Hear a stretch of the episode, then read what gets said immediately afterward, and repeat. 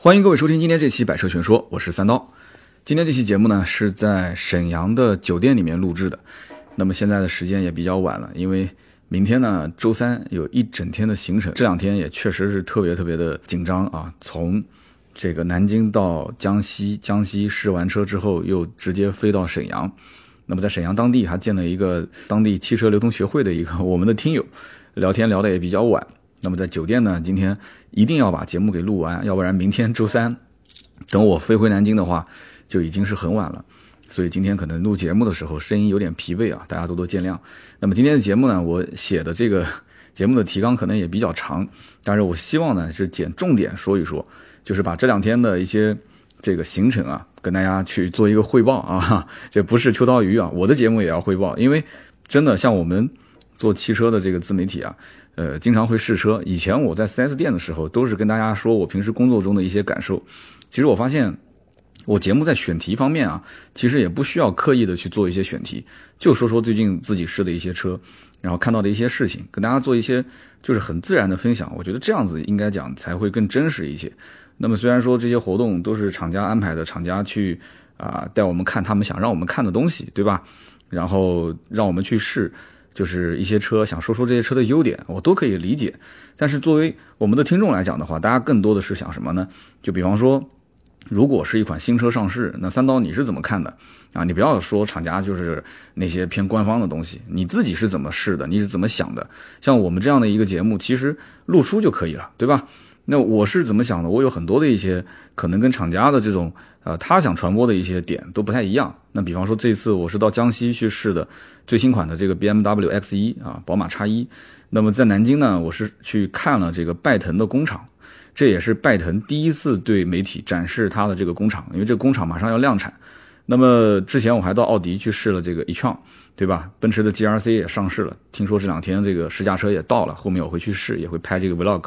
那么这次呢，其实我觉得这几天我印象最深的就是去试这个啊，宝马的叉一，是在鄱阳湖，在旁边有一个沙漠里面去玩沙，所以呢，这两天真的虽然说这个很疲惫啊，因为每天行程很紧，晚上还有很多事情，然后要要赶稿子啊、审稿子、审节目啊，就挺晚睡觉，但是还是挺兴奋的，因为看到了很多没有看到的，经历了很多没有经历的，所以跟大家去。说说我的见闻，聊聊我的感受啊，我们就先说说这个拜腾汽车工厂的一个参观。这个拜腾品牌呢，我相信可能好长时间都没有看到什么新闻、什么信息了啊。有些人可能都忘了啊。电动车现在这个热点热度最高的就是未来汽车啊，当然都不是一些什么好的新闻。那么电动车方面，大家的这种这个看法也都是两个极端啊。有的喜欢的呢，就默默的就直接用人民币投票了，对吧？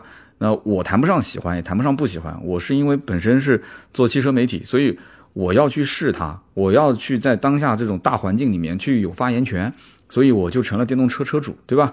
那么去这个工厂参观，电动车的工厂，我说实话我还没去过啊，未来的我也没看过，呃，小鹏的工厂我也没看过，然后这个还有很多电动车了，当然我都没有去。这次可以说是我第一次去电动车的工厂去参观。但是呢，它因为是年底才量产，所以这个工厂只是能看到一个大概的情况。那我是当天下午差不多一点半啊到了这个工厂。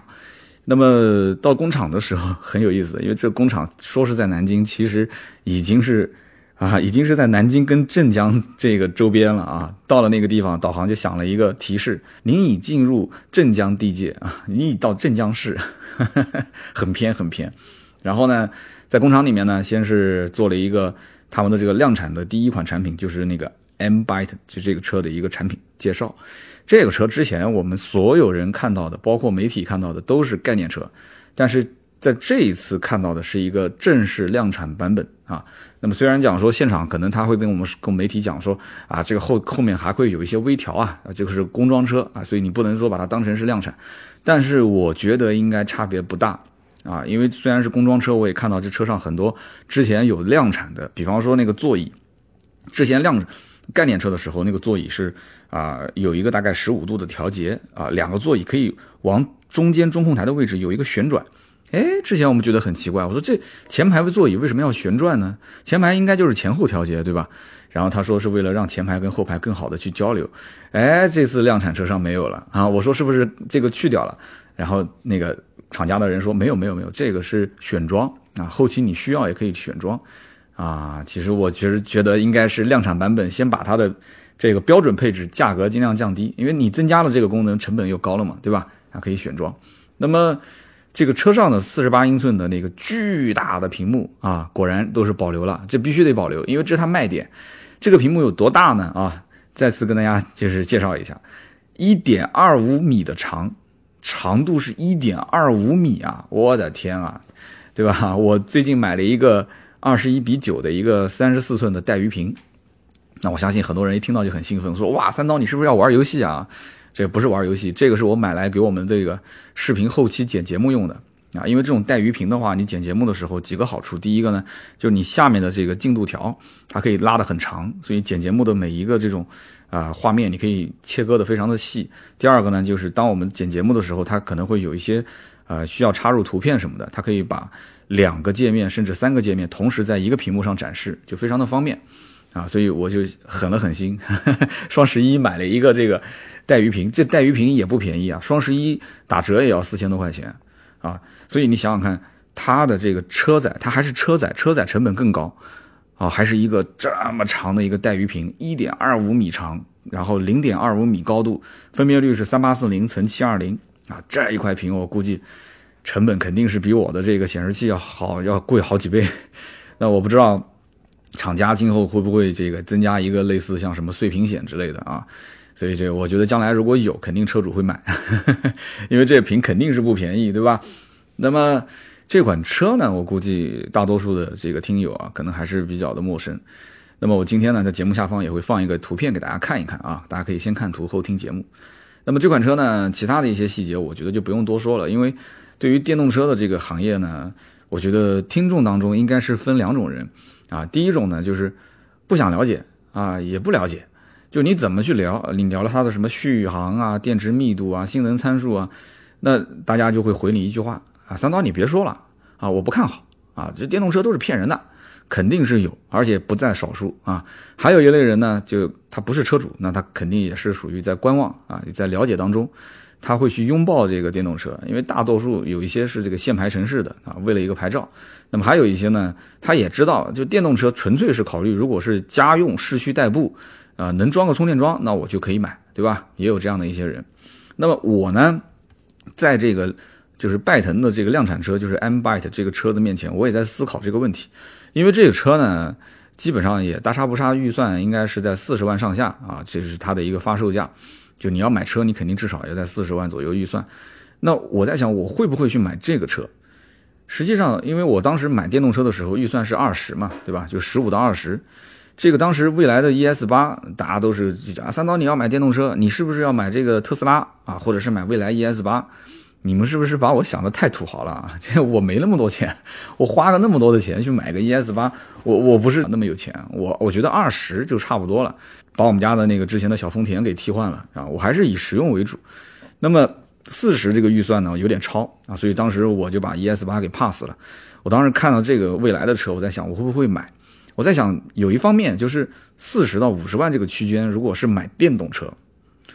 我其实内心对品牌还是有要求的，因为我毕竟是四十到五十万，我把这个钱给花出去了，对吧？你甭管是不是电动车，我我把钱花出去了，你光跟我说你说什么后面的服务特别的好，对吧？或者是你的这个产品某一方面比较的突出，你想拜腾的这个车子，它的屏幕哇，四十八寸的大屏幕，我花了四五十万，我是不是就为了这个屏幕去买？电动车本身它就是个电动车，其他的其实我觉得也就是个电动车，对吧？你说你有什么 L2 自动驾驶也好，还是说，哎，你这车将来能接 5G，那这些东西其实对于我来讲，我可能还不是那么太心动。但是如果我二十万以下的预算，我去买一个电动车，我可能就不会有那么多的要求啊。只要你的功能配置比较丰富啊，你该有的像什么 L2 这些你都有。然后空间我觉得也够用，续航的里程呢也就符合正常水平就可以了啊，这是我的一个买车的观点。那所以你看最近我去试这个奥迪的 e-tron，我是觉得它定价可能有点高，但这车前期是进口版啊，它后期如果是国产，我估计价格应该能打到五十万上下啊，甚至能打入到四十多万，呃四十多万可能夸张了，我估计应该在五十出头一点，至少比现在的这种预售价格要。要便宜很多，因为它预售是七十起步嘛，啊，有点高。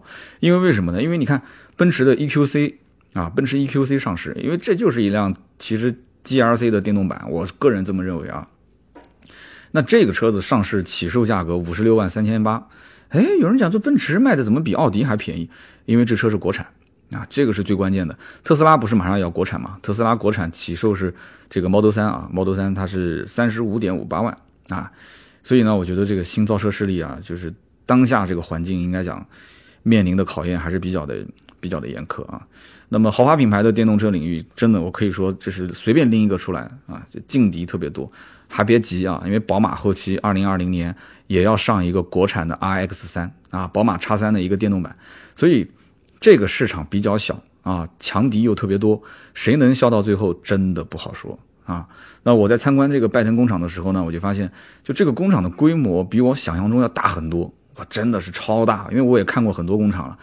这这这估计因为是在镇江，可能这个地比较便宜，而且在南京、镇江这些地方也没有什么特别特别能拿得出手的这个汽车厂家，所以一下子给他了一千两百亩地啊！我的天，一千两百亩地，我开着车在工厂绕一圈都花了不少时间。然后呢，这个一期工厂的年产大概能在十万台车啊，有这么一个生产能力，所以我在想，这未来 ES 八交付到今天为止才交了多少辆车？所以这个整个产能一期规划就是十万啊啊，这什么个概念？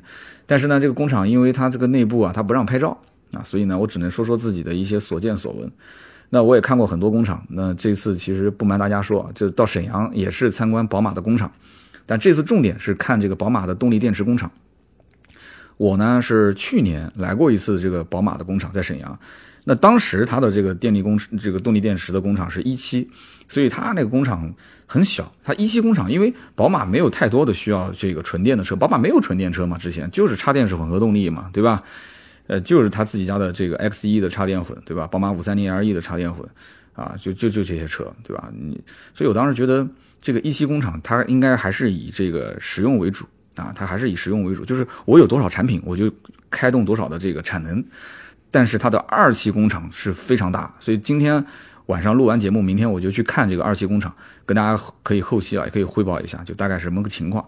因为它二零二零年的国产的纯电动的 RX 三这个车肯定是要冲销量的，它不像五三零 LE，也不像是之前的这个 X 一的混动，这个车子它是不仅仅在中国卖，这车将来还是要在国外，就是在沈阳工厂生产，然后在全球进行销售，所以它这个二期工厂的这个动力电池的供应。这个量肯定是比较大的，所以这次是过来看看他们的这个一个前期的准备工作啊。那么相对于这种传统的造车厂啊，相对于他们来讲，拜腾的这个工厂规模真的是不小，而且这个什么冲压、涂装啊、焊接、总装、动力电池，这个五个车间啊，可以讲规划的应该也是有模有样的啊，整整齐齐。车间的内部的这个设备呢，都是全新的啊，不是日本进口就是什么德国进口。那因为还没有量产，所以这个媒体来参观呢。他就就就就只能说是这个，先先给你把这个机器人都打开，他都是用那个库卡机器人都给你打开，启动，但是它不是真的在生产，它只是模拟啊，机器人在那边空转，啊，然后呢，这工程师呢就反复强调说啊，我们是很注重这个品控环节，我们对质量的要求是非常的严格。那从我的角度上来讲，就是你对于一家新的造车企业，它这个品控，你除了就是厂家的工程师工程内部，他会有一些要求。更多的其实是什么？是客户对于这个品牌的期待，啊，就是你你如果是花个四十多万、五十万买这个车，你你说你定位是一个高端品牌，那我肯定是按豪华车的这种要求来去去要求你，你的车的外观的接缝啊，整个的车的漆面的这种质感，车子内部的一个材质的运用，然后包括它所有的做工材质这些，我肯定是按照豪华车的要求来要求你，对不对？那么现在目前来讲，纯电动车来讲啊，如果说是按照在国内生产的，比方说像蔚来 ES 八，你按照它的标准，这车已经上市很多年了，大家都很熟悉了。你起码你的标准，你这个拜腾你后面产的第一款车，你是不是至少是在蔚来 ES 八以上，对吧？你至少是在以上，我才可能会对你会有好感，我会加分啊，这都是大实话，对吧？那你说你要是现在看什么奔驰的这个 EQC 啊，那车现在五十多万。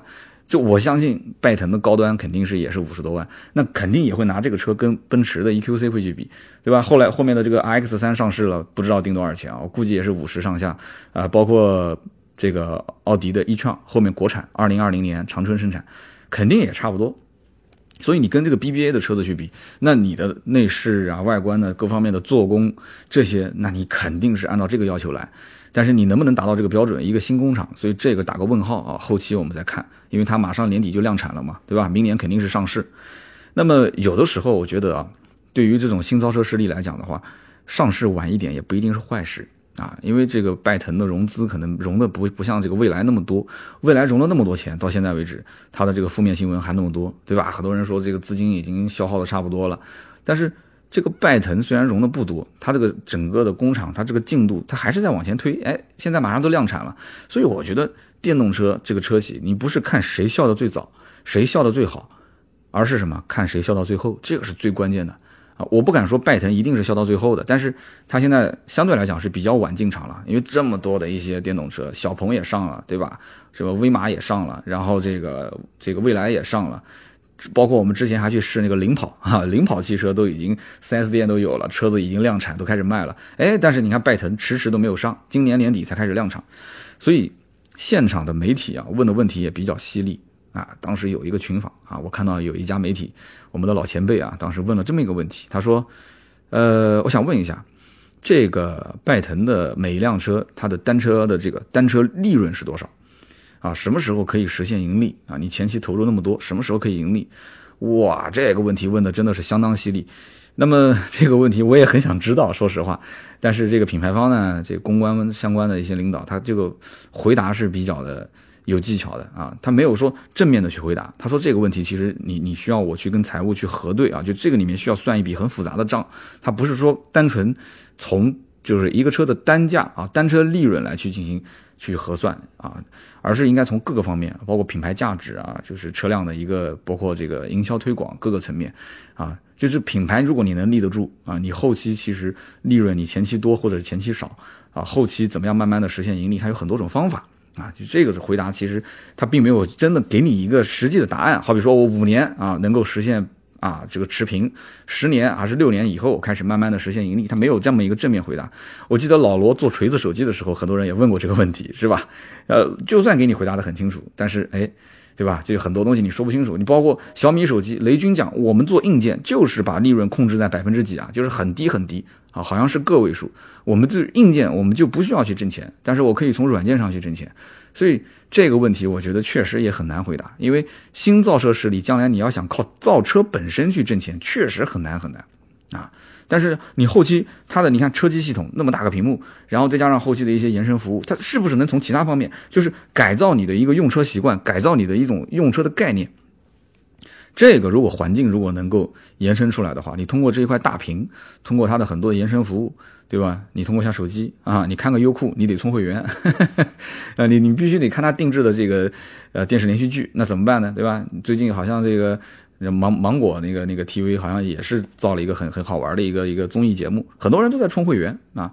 那这个将来怎么盈利？所以你不好去从单一的单车利润上去回答。所以呢，这个我当时也没得到答案哈，所以不好在节目里面跟大家说。但是呢，这个新造车势力真的前期面临的问题啊，非常非常多。很多啊，钱的问题、人的问题啊，包括这个经销商的网点铺设的问题啊，这些问题现场都有媒体问啊。那么很多，包括你现在你大家知道，造一台电动车看上去确实比造一个传统的燃油车要简单很多，因为你毕竟发动机啊、变速箱这两个投入最大的一个成本就已经去掉了，对不对？啊，你的。这个研发周期也没有说那么长了啊，研发的资金也没有不用那么多了。你开玩笑，你研制一个发动机，你不是单纯研制一个发动机啊，发动机也有平台和架构啊，它一研制就是一套啊，一套完整的系列，对不对？你变速箱还要进行调教，这个很困难。但是啊，我要说但是就是电动车也没有那么简单，电动车它的核心部件，它的电池包里面的电芯啊，基本上也没有哪个厂家是自己产，那也只有那么几家供应商。啊，所以这个今后成本怎么降低？完全是看电芯的成本是否将来可以大幅的下降啊。那么再加上它的整个的车机系统，对吧？你各家有各家的玩法啊，包括电池 BMS 的一个一个控制系统，这些东西它都是有很多的一些需要你看不见的地方啊。工程师的一些研发投入、硬件和软件的成本投入都非常非常厉害，所以你不好说啊，将来的成本从哪边可以降？外部的市场环境也很难控制，包括政策的因素也很难控制。老百姓什么时候能够完全的去接受电动车，很难说啊，这个很难说。所以只能说是熬啊啊，就是熬到那一天，熬到就像马云说的嘛，马云说很多企业都是第二天晚上熬不过去了，你要熬过来，第三天就是早上了啊，就是大晴天。那么有人觉得说电动车呢，这个你跟我说半天我都不能接受啊，为什么？续航焦虑。啊，续航焦虑这个问题你是无法解决的。你说现在续航四百、五百，我不能接受啊。六百能接受吗？六百我也不能接受啊。那我就问了，那什么时候的续航能接受呢？你琢磨琢磨说，那你至少到一千公里以上吧。哎，兄弟们，一千公里以上，马我要说了，你说你加油加满了能开多少公里，对吧？正常家用车加满也就六百来公里，对不对？那我我电动车续航都已经六百多了，你为什么还是不能接受呢？那有人要说了，那我后期还得充电，那充电的时间能有？这个加油的时间短吗？对不对？而且电池将来有损耗啊，将来损耗你怎么办？我也焦虑啊。所以你看啊，电动车最关键的，我觉得不是续航问题，是买电动车的人啊，他对于使用电动车的过程中有很多不确定的因素，他焦虑的是不确定性，对不对？他焦虑的是不确定性，这个是最关键的。我是越开电动车，我越发现，其实周围很多人也都是这么想，就是说。因为加油站到处都有，对吧？因为你的油箱加满了油，它就是能跑这么多，它不会变。你不管是天气怎么变或者怎么变，你开个三年五年，开个十年，加那么多油就是开那么多公里，最多就是油耗稍微增加一点，变化不大。但是你开个电动车就不是了，对吧？充电桩很多人就怕充电桩不好找，对吧？油耗它可以估，但是你充电的续航你怎么估呢？你电动车市区跑跟高速跑电耗不同，夏天跑和冬天跑电耗不同。对不对？你你你，无论你续航里程怎么加，就老百姓他都有焦虑啊，他就是不确定。所以这种焦虑，你要想把它打消，你对于消费者的这种使用习惯啊，真的是一种挑战啊。现在不是有一个话是这么说的吗？只要规划好啊，全国各地满地跑啊。但是你说只要规划好，有人讲，那我开个电动车我还得规划，那规划什么呢？就是规划到什么地方开多少公里，怎么充电，充电花多长时间。那有人说我不能接受，所以这就是习惯问题。那我的电动车，我买回来也也快半年了吧，六月份买的，马上进入冬天了啊！我到沈阳，明天就零下了。南京那边也也很冷，现在前几天我开在路上，天有点冷，我就想开暖气啊，我想看看开了暖气之后 这个续航能减多少。我当时一看我的车续航这个还剩大概一百多公里，那么我回家的这个路程大概二十多公里吧。我当时我的手都已经伸到那个空调面板，我都想打开这个，我都想打开加热功能。想了想，我又把手缩回来了。我在想，我就算算算算了算了，我等哪一天这个我把这个电池充满电，我再跑。今天这续航里程有点短哈，这我就算了算了算了，我改天再试。你看，连我都是有一点这种焦虑啊。其实你开了空调又怎样？肯定能开回去，对不对？总结来讲，其实拜腾呢是留给所有的人最大的印象，还是这个产品的大屏设计啊，那个超大的屏幕。但是我觉得后期啊，你说光靠一个大屏，你说能让消费者去买单，我觉得也也比较难啊。不过呢，你说这个车内的大屏的这个体验，我觉得真的是超赞啊，非常震撼。你特别是那个地图啊，你把它放大到全屏的时候，我的天，哇！你要是模拟一个开车的环境，你你你想象那种环境，你就感觉像是步入未来世界啊。前面是真实的道路，中间是一个超大的一个显示屏，然后那个地图将来我估计肯定会有那种 AR 的实景的导航啊。所以，你不管买不买这个车，最起码你在市面上你你找不到一个四十八英寸的一个巨型的这样的一个屏幕，是不是？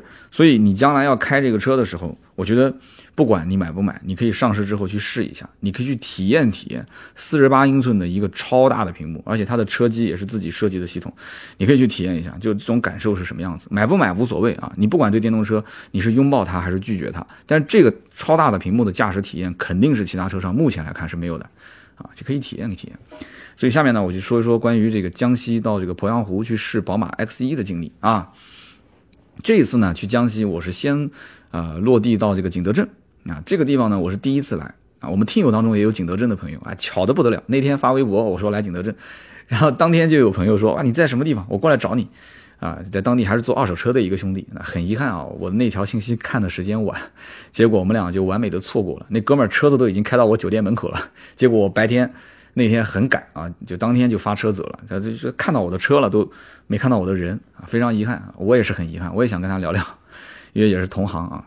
那景德镇呢，是以瓷器是是著名，对吧？中国的这个英文就叫 China 啊，就是所以所以景德镇的人很自豪。你看中国，对吧？我们我们这个瓷器之都啊，对吧？中国都是用的这个 China 瓷器的这个英文，但是普通老百姓啊，也就是这么一听啊，一般人家里面其实也不太会放瓷器。有有有多少听友家里面放瓷器的？放瓷器的那都是土豪家庭，对吧？就是你你想，我就怕碰了摔了，这东西肯定不便宜，大家也不懂这个东西好在什么地方。你看不起眼的一个小瓶子，你一问价格，可能几千甚至上万。我当天呢到景德镇的时间比较晚啊，也没吃晚饭，所以呢当时这个正好有个媒体是，呃是这个是是他是江西赣州人吧，但景德镇他很熟，然后跟我讲说带我去当地啊去吃一个烤羊腿啊，说特别有名，我们就去吃了。这个小饭店呢是兄弟俩开的，他们俩呢之前是在深圳啊。那为什么我讲这个故事呢？我想跟大家说描述一下，就是当时景德镇的这么一个环境啊。那么兄弟俩开了一个烤羊腿的店，我们去的时候呢是比较晚，就差不多快打烊了啊。然后呢，就我就跟他就是聊了一下，包括这个兄弟江西人跟他也聊了一下，他们是之前在深圳挣了点钱，然后呢因为照顾孩子，兄弟两个人就回来了，回到当地做生意。我们聊的也挺久，他们就跟我说说这个景德镇啊，最近几年这个经济下滑很严重。那为什么呢？因为景德镇的瓷器是观赏瓷啊，它不是那种家用的那种瓷器，它是观赏瓷，所以它呢一般都是。啊，作为家里面或者是公司啊，它是一个摆件，是一种摆件观赏用的。所以过去很多人来景德镇买，他都是送礼啊，所以他对价格不是很敏感，甚至便宜的都不买，都要买贵的。但是这几年呢，这个因为某些原因啊，所以这个送礼的风气呢就是越来越少，所以景德镇的这个瓷器销量大不如前啊，就高端瓷器几乎都没什么人问了。所以因此。当地的这个居民收入也是受到非常大的影响啊，所以在当地呢，这个年轻人也都留不住。当地有个什么景德镇瓷器学院还是瓷器大学啊，所以比较有本事的呢，都都转行了啊，都去外地了。呃，所以这个当地的这个店老板呢，这个开这个小的烤羊腿店，他心理预期也不是很高，那都回老家了嘛，对吧？也知道当地的这个环境也不行，消费也不行，所以小饭店养家糊口就可以了啊，就仍然还是很困难。然后他旁边还有一家店，就挨在一起。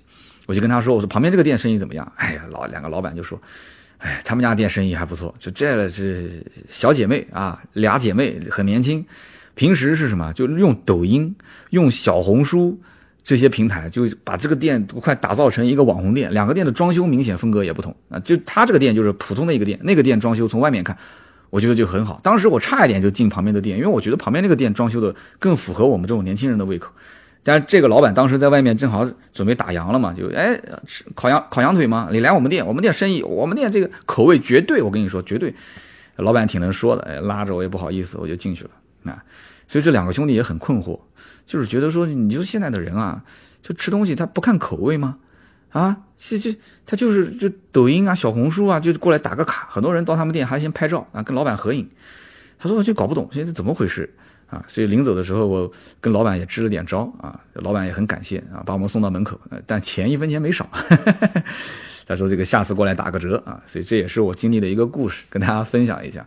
所以你看现在做各行各业啊，你要如果不懂互联网，根本就不行啊，包括造车企业也是一样。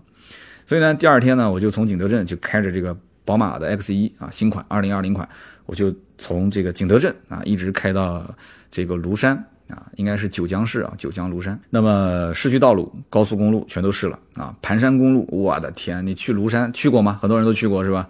那个盘山公路五十多道弯啊，当时是教练跟我讲，说我有五十几个弯，我也没数。那开的是超级爽啊，而且这个上山下山的车开的都特别猛，我也不知道为什么，就开的特别快。然后呢，我们的这个后排坐了一个女生啊，也是被我车子晃的，也差点都要吐了。那这款车大家都很熟悉啊，简单跟大家说说，因为这车改款上市的是在十月份嘛，对吧？所以很多人估计可能都已经买了，都已经入手了。我们的买买车后台也很多人当时咨询，说问我三刀说啊，这一九款跟一二零款，哎，到底要不要等？那我当时坚持是还是要等一等啊。首先，宝马的 X 一这个车不可能说价格一直很坚挺，新款上市要不了多久，价格还是会打下来啊，所以你还是值得等。而且关键是这个车它的变化还是很大。那么它前脸造型是有变化，对吧？你所以开出去一看就知道是新款，它的那个勺子灯啊，也也是最新款勺子灯，中网也变大了，也是拉的更长了嘛，就是跟那个叉七叉五上一样。前保杠的设计更夸张，所以你前脸一看就知道是新款。后尾灯呢变化不大啊，灯腔有一些变化，然后排气管也变粗了一些啊，九百毫米的直径。车内的变化也很大啊，首先那个方向盘换成了一个丁字裤啊，M 运动方向盘，那手感完全不一样。中间的屏幕那个豪华版以上啊，就是八寸小屏换了一个十点二五寸的大屏，你后期也不用改。我看很多的小屏的一些车主买回去还会改，还要再花钱。最关键最关键是什么？就是它上一代一九款的机械式的排挡杆就换成了小鸡腿啊！很多网友就炸了，网友说：“哎，你之前不是说这个宝马换成前驱之后，这个小鸡腿就没了吗？啊，不是说装不了小鸡腿吗？哎，你现在怎么又能装回来小鸡腿了呢？我告诉你。”宝马从来官方都没说过啊，说因为是前驱，所以换不了小鸡腿，都是当时很多的媒体自说自话，就是为了对吧？你要宣传嘛，你要去解释嘛，对吧？你你你得你得让听友或者是让网友去买这个车子，对吧？大家很多人就开始自己去想，说啊，可能是因为改成前驱了啊，所以这个小鸡腿就不合适了，所以就就就就就用了这个这个，对吧？就是机械式的排挡杆。当时你看我的节目里面，我我说过吗？大家回去我听我的 X 一的那一期节目，我没说过啊。我当时是对这个话题是存在质疑的，为什么？因为它虽然是小鸡腿，但是小鸡腿，我觉得跟变速箱本身的这种，这个这个原理根本就没有什么变化，对吧？有什么变化呢？对不对？你双离合变速箱不能上吗？可以上啊，它跟是是横置发动机和纵置发动机，我觉得没有本质上的一些差别，对不对？所以你看这次啊，六 AT 变速箱换成了一个七速双离合变速箱，啊，排挡杆就回来了，电子排挡杆啊，小鸡腿就回来了。那之前很多媒体就被打脸了，是吧？所以有些东西啊，你要用批判的眼光去看，包括同行的文章都要有批判的，包括我的节目，你也应该用批判的眼光去看啊。我也不是说什么地方我说的都一定是对的啊，但是这个坑我没踩啊。所以这个当时我就跟很多一九款的客户讲，我说你还是你还是坚持买新款啊，你你你既然是到了这个时间节点，对吧？你十月份新款就上了嘛，你你你要是我刚上市不优惠，你就等。对吧？你肯定能优惠的嘛。当时一九款优惠已经是六万多，甚至有的地方已经能到七万啊，七万左右的优惠。但是二零二零款现在基本上就五万多块钱啊，六万块钱左右，它跟老款可能差一万块钱。但你配置上有变化，对吧？相当于是升级配置了，所以有的人还是能接受。但是后期我觉得那个优惠到七万应该也不难，也不难啊。但是呢，二零二零款让很多人纠结的地方还是就是之前的六 AT 啊，它变成了七速双离合。啊，所以大家很多人还是很怕，一听到双离合就很害怕。不过没办法，你看那个宝马的叉二，它也换了一点五 T 加双离合，对不对？但是它这个八 AT 变速箱还是有的，但是是顶配二点零 T 的四驱，所以它这个双离合让很多人很纠结啊。但是没办法，那个一系的三厢也是换成了双离合。都是同样的动力总成，所以我这一次就是前段时间不是去了重庆嘛，啊，去试了一个宝马的 X 二，宝马 X 二这个车，其实虽然是一点五 T 加双离合，但我觉得我对它的整体的驾驶质感评价还是挺高的啊，因为当时我试的有有是不是双离合的版本，也有双离合的版本，但我整体来讲，我觉得啊，驾驶的感受，包括底盘悬挂的调教、动力总成的调教各方面没有任何硬伤，调教的整个的完成度都非常高，因为宝马本身就是玩操控的。你说宝马的工程师能接受自己的车开的，就是，哎，就完全就不是自己的宝马的风格，他也不能接受，对不对？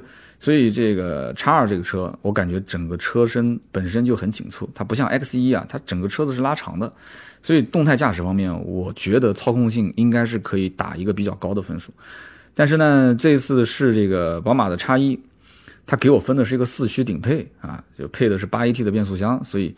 就很遗憾啊，我没有开到双离合版本，我也没什么办法去评价。有机会我去 4S 店再去试一试，跟大家再分享分享啊。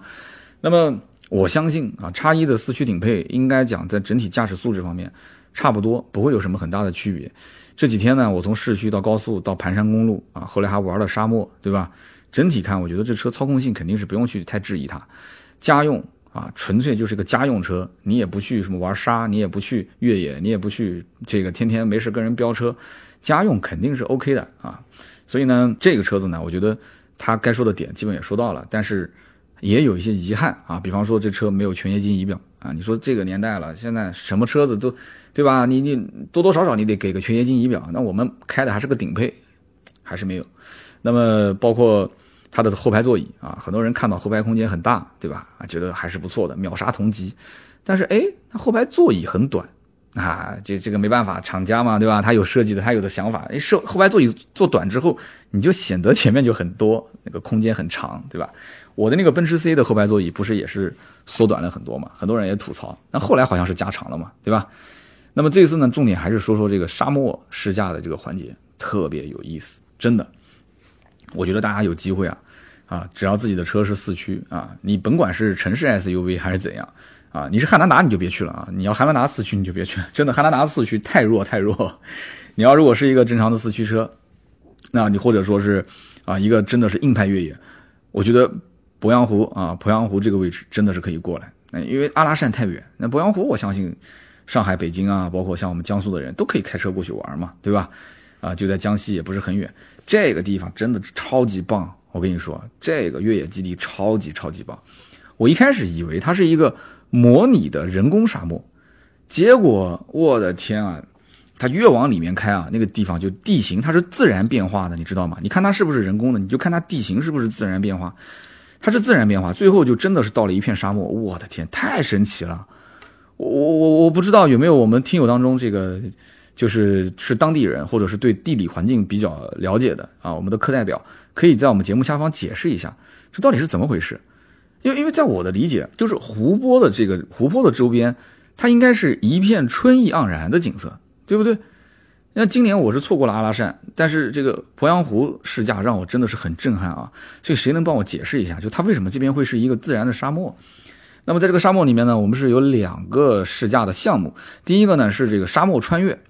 就是利用沙漠的地形，它设了一条非常完整的一个线路啊，有爬坡，有下坡，啊，落差都非常大。然后呢，整个的车子在里面开啊，也是各种不同的弯道啊，包括颠簸路、炮弹坑，什么都有。然后呢，开了一整圈啊，就感觉就特别的爽。就我仔细观察了一下，你说这个玩沙多多少少对车辆啊，应该会有一些改装，对吧？你你可以用一个 SST 的轮胎，对吧？你可以用一个越野胎，但是哎，它没换胎。我的想，我的你，我的你这个宝马不换胎直接干沙漠啊？你对自己的车也太自信了吧？我当时在想这个问题，对不对？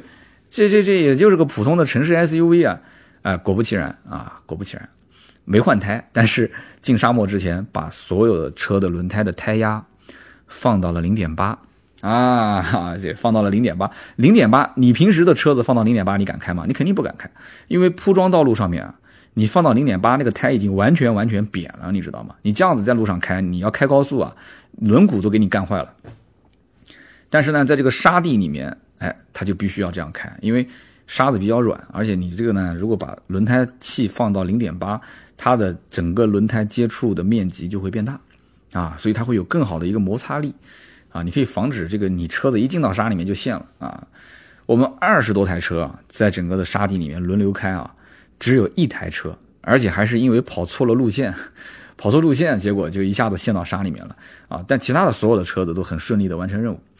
我在这个沙地里面驾驶感受是什么样的？我跟大家说一说啊，我还是蛮紧张的，因为毕竟我没玩过沙啊，兄弟们，我要玩过沙，我肯定跟你们汇报啊。就是我第一次玩沙，怎么可能不紧张呢？每个人第一次怎么都不紧张，都紧张，对吧？你不管做什么，第一次都紧张。那么这个，你想上面站着那么多的媒体同行。对吧？前面我是排在第十几号车，前面的十多个车，对吧？都没陷。那你说我要一开进去就陷了，那你肯定就是技术不行啊，那好丢人，好丢人的，对不对？那我刚进这个沙地，我觉得并没什么感觉啊。先是一个坡冲到沙地里面啊，一个直线没什么感觉。结果呢，一个弯一进弯，我的天！我当时就觉得这就跟在普通的这个道路上开就不一样了，因为你控不住自己的车，就是你的油门要控制的匀速，然后你方向不能转太大。因为在沙地里面有一种说法叫做什么呢？叫做慢玩水，快玩沙啊！慢玩水，快玩沙。就你沙地里面，你一定要保持一定的速度啊！你要如果停下来再开，你原地起步，你很容易就陷车。然后你进到这个沙地的时候，你转弯，你你有一定的速度转弯，你方向不能打得急，你方向一打急，你车辆肯定会甩尾。你甭管是什么前驱车、后驱车，肯定甩。一甩，你车辆一横过来，我跟你说啊，你就没有向前的这种推力了。你再想回到你的原来的道路就很难。然后上坡下坡也有技巧啊，上坡下坡的时候，你上坡的时候是不是应该冲啊？还真不一定啊。你冲到坡上之后，你的前轮跟后轮，你下坡的时候也不一定是就匀速，或者是啊，你下坡也不一定是冲，就是你下坡反而带点速度，上坡的时候是匀速上，下坡如果你不带速度，你前轮在前轮已经下去了，后轮在上面，你再你再给速度的时候，你后轮很很有可能就卡在那个上面。所以整个玩沙是对速度的这个要求，就你对你对引擎的这种控制力啊，要求是非常的高。其实没有太多复杂的技巧啊。那么你就是看各种不同的路况，你有个预判啊。所以玩沙一定是要有老炮在前面带着你啊，告诉你各种路况、各种地形你怎么去玩。这一次呢，其实是整个的路线设置难度系数比较低。啊，就是基本上入门级的，你只要按照教练跟你之前讲的，你稍微记在脑子里面，肯定能玩啊。过这个炮弹坑啊，当时那个车子左摇右摆的，对吧？那个轮胎我感觉随时随地就是抓地力就会失去了。那我唯一能做是什么？就是让车辆保持匀速。然后那个教练说啊，你的车速放慢点，放慢点。哎，可以可以，好好就按这个速度，可以的，保持保持啊，保持，就这么就过去了啊。那么我当时觉得就是啊，也没什么难度，对吧？也快过，你看前面就是终点，就快过了吗？最后一个弯。他就是，所以说厂家很很很很有意思，他不可能给你一帆一帆风顺，就最后这一个弯啊，他给你设的比较急，你前面开的也是有一点小小小困难，但是没有他最后这个难，他最后这个弯很急，然后转弯之后紧接着就是个上坡，那我当时已经看到终点了嘛，所以啪我一个弯转过来，我过弯速度有点快，然后转向的时候坡就是就转向的时候方向盘打的也比较急。所以最后一个上坡还没赶上这个上坡的这位置的时候，车辆啪一个很明显的甩尾，然后这个时候怎么办？赶紧打方向是吧？所以之前我还是听教练讲的，我比较仔细，就是在这个里面，如果你发现车子甩尾，你不能急打方向，你不能急踩刹车，所以你能做的就是松油门啊，松油门，然后你就稍微控制一下，让车头，我之前不是说漂移嘛，这跟漂移很像，你看向远方，看向远方，然后车头稍微的方向稍微掰正一点，它会自然。给你带回来，你只要有一点方向，它会自然给你带回来。啊，所以还好，最后有惊无险啊，顺利的爬上了坡，完成了任务啊，没给我们的各位老铁丢人啊啊！要说百车全说哪个媒体百车全说的车陷在里面了，那是老丢人老丢人了啊，还不错还不错，有惊无险啊。那么第二个项目是什么呢？就是滑沙，这个滑沙我不知道大家有没有玩过，就可能很多人坐那个什么小木板去滑过，但这个滑沙是开车滑，你知道吗？用车来滑。我节目下方会配图片，大家可以看一看。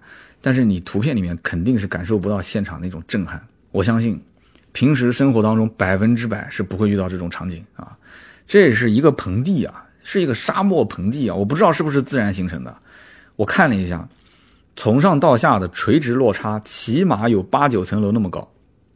然后它的这个坡呢，是一个接近六十度的一个坡，六十度啊，兄弟们。我平时参加一些试驾，如果是爬坡，最多也就是三十多度、四十多度啊，四十度基本上也到极限了。这是个六十度的坡，所以那那车就感觉随时会翻，你知道吗？而且你从坡上往下开的时候，刚开始下坡，你根本就看不到下面路在什么地方，很恐怖，就是那种是心理上的恐怖。那么按照要求是，呃，用手动模式啊，挂这个 M 一手动模式一档。所以是强制挂在一档上面，所以你可以用它的这种啊发动机的这个反向制动，然后车辆呢它是匀速往下滑，所以它的前面可以铲着这个沙往前走啊。所以其实教练告诉你就不难，这个就是给你一个体验。但是你听起来是不是很简单？但我告诉你，真的上了车，你真的到那个坡道上，我觉得这个心理上的挑战比技术上的这个挑战要大得多，就感觉跟这个蹦极一样的，对吧？我不知道大家有没有蹦过极，就是你肯定知道没有事。但你看到你就觉得很害怕，对吧？那万万万一呢？那很多人就想，那万一呢？对吧？你前面九千九百九十九个人都没问题，那万一呢？对吧？所以这我也比较鸡贼啊！我怎么鸡贼呢？我先克服一下我的恐惧啊！我先是坐了一台这个教练车，我坐在他，我坐在他副驾啊，我让这个教练带我一起玩啊，看一看是什么感觉。结果谁知道这个教练是来玩刺激的啊？他是玩刺激的，他肯定一点都不怕。他结果滑沙的时候，那个脚底下刹车一脚没踩，我的天！那瞬间那车就像感觉像坐过山车一样，你就是挂个 M 一也没有用，只只一下子冲到沙底，我的个天！我本来是想打消一下恐惧，结果 跟他试完之后，我就更恐惧了啊！啊，教练说你你你你们别这么玩啊，你们就正常玩啊，你下来速度啊肯定是很慢，所以当时我就脑门上一滴汗啊，就后来我试了一下。就是除了这个刚下坡确实有点恐惧，你真的是到了那个坡道上下滑的时候，因为那个发动机反向制动嘛，再加上自己的车你可以控制刹车嘛，还是比较稳啊，就开到沙底。实际上我知道，其实宝马这个叉一这几天的试驾的安排啊，就肯定他是想尽量让媒体把这个车的所有的性能都给体验到位但是呢，从我的角度来看啊，真正从市场层面来讲啊，买宝马叉一的客户，一是看价格，对吧？二是看空间，还有配置。你真的，你说，你说，你说叉一这个车性能能发挥到极致是什么样子？有多少人关心？有多少老百姓真的去想了解？没有啊。老款的叉一其实优惠力度，我刚刚前面说了嘛，能到七万，甚至过七万。现在很多人就很期望，就是现在的这个五万来块钱的优惠，你什么时候能到那个位置，对吧？就五万多块钱优惠，现在订单其实也还不错啊。所以后期什么时候达到这个一九款的七万来块钱？呃，我的预计啊，应该至少三到六个月。啊，今年年底基本上不用指望啊，应该在明年的可能五一、五一车展前后，应该这个行情会有一些变化。但主要还是看厂家的产能，还有就是经销商的库存啊。你说你你说二十多万买一个豪华品牌 SUV，那本身宝马 X1 的这个产品力还可以啊，这不用吹，你可以看销量。所以它这个本身也不愁卖的话，它这个优惠你想再打到很低很低也不不是很现实。但是以前有过六七万的优惠，我觉得五万往下浮还是有可能啊。所以好呢，今天本来想聊的短一点，这聊了快五十分钟了啊。以上呢就是今天节目所有内容啊。出差确实挺辛苦的，真的挺辛苦。这几天已经好几天很晚都在睡，很晚才能睡啊。今天这期节目录制到现在时间也挺晚，声音确实有点疲惫啊。啊，希望大家多多见谅。那么以上的两个品牌虽然都是邀请我参加的活动，但是我节目里面还是把我想说的一些东西呢，也是真实的分享给大家听了。啊，也是希望大家多多支持我的节目啊，在节目下方呢多多留言。如果有什么问题想咨询我，也可以联系盾牌啊，留言我也会看，也会回。联系盾牌的话，你需要跟我一 v 一的去交流，你可以找他。那么你可以跟他说啊，找三刀，我想提问就可以了。那么也可以微博私信我啊，那你找我一对一的提问是那是有付费的，但是你微博私信我是不需要的，我微博私信回复也比较快。那么当然了，每期节目呢也都希望大家呢在节目下方留言互动。啊，关于今天这一期我们提的这个拜腾啊，拜腾的电动车，看到这个图片你是什么感受呢？包括我们的这个宝马的 X1 啊，这个话题我也想听听大家的看法，对这些产品的一些看法。那么留言互动是对我最大的支持啊，我们也会在每期节目的下方抽取三位啊，赠送价值一百六十八元的芥末绿燃油添加剂一瓶。